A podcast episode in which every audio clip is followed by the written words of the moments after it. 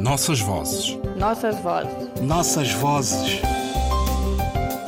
Nossas vozes. Um programa de Ana Paula Tavares. Brasil. Ela é tão livre que um dia será presa. Presa por quê? Por excesso de liberdade. Mas essa liberdade é inocente? É, até mesmo ingênua. Então por que a prisão? Porque a liberdade ofende. Clarice Lispector. Apesar de todos os medos, escolho a ousadia. Apesar dos ferros, construo a dura liberdade. Prefiro a loucura à realidade e um par de asas tortas aos limites da comprovação e da segurança. Eu sou assim. Pelo menos assim quero fazer, a que explode o ponto e arqueia a linha e traça o contorno que ela mesmo há de romper. A máscara do arlequim não serve apenas para o proteger quando espreita a vida, mas concede-lhe o espaço de a reinventar.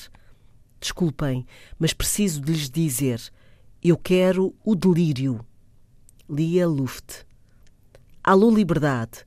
Desculpa eu vir assim sem avisar, mas já era tarde. Eu tenho tanta alegria adiada, abafada, quem dera gritar.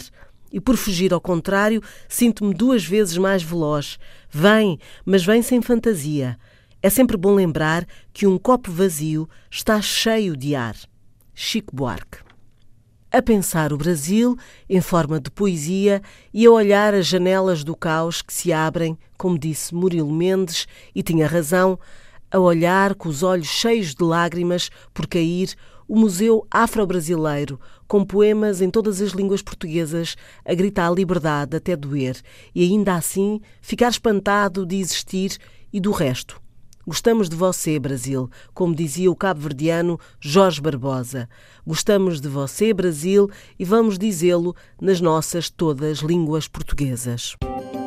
Nossas vozes. Nossas vozes. Nossas vozes.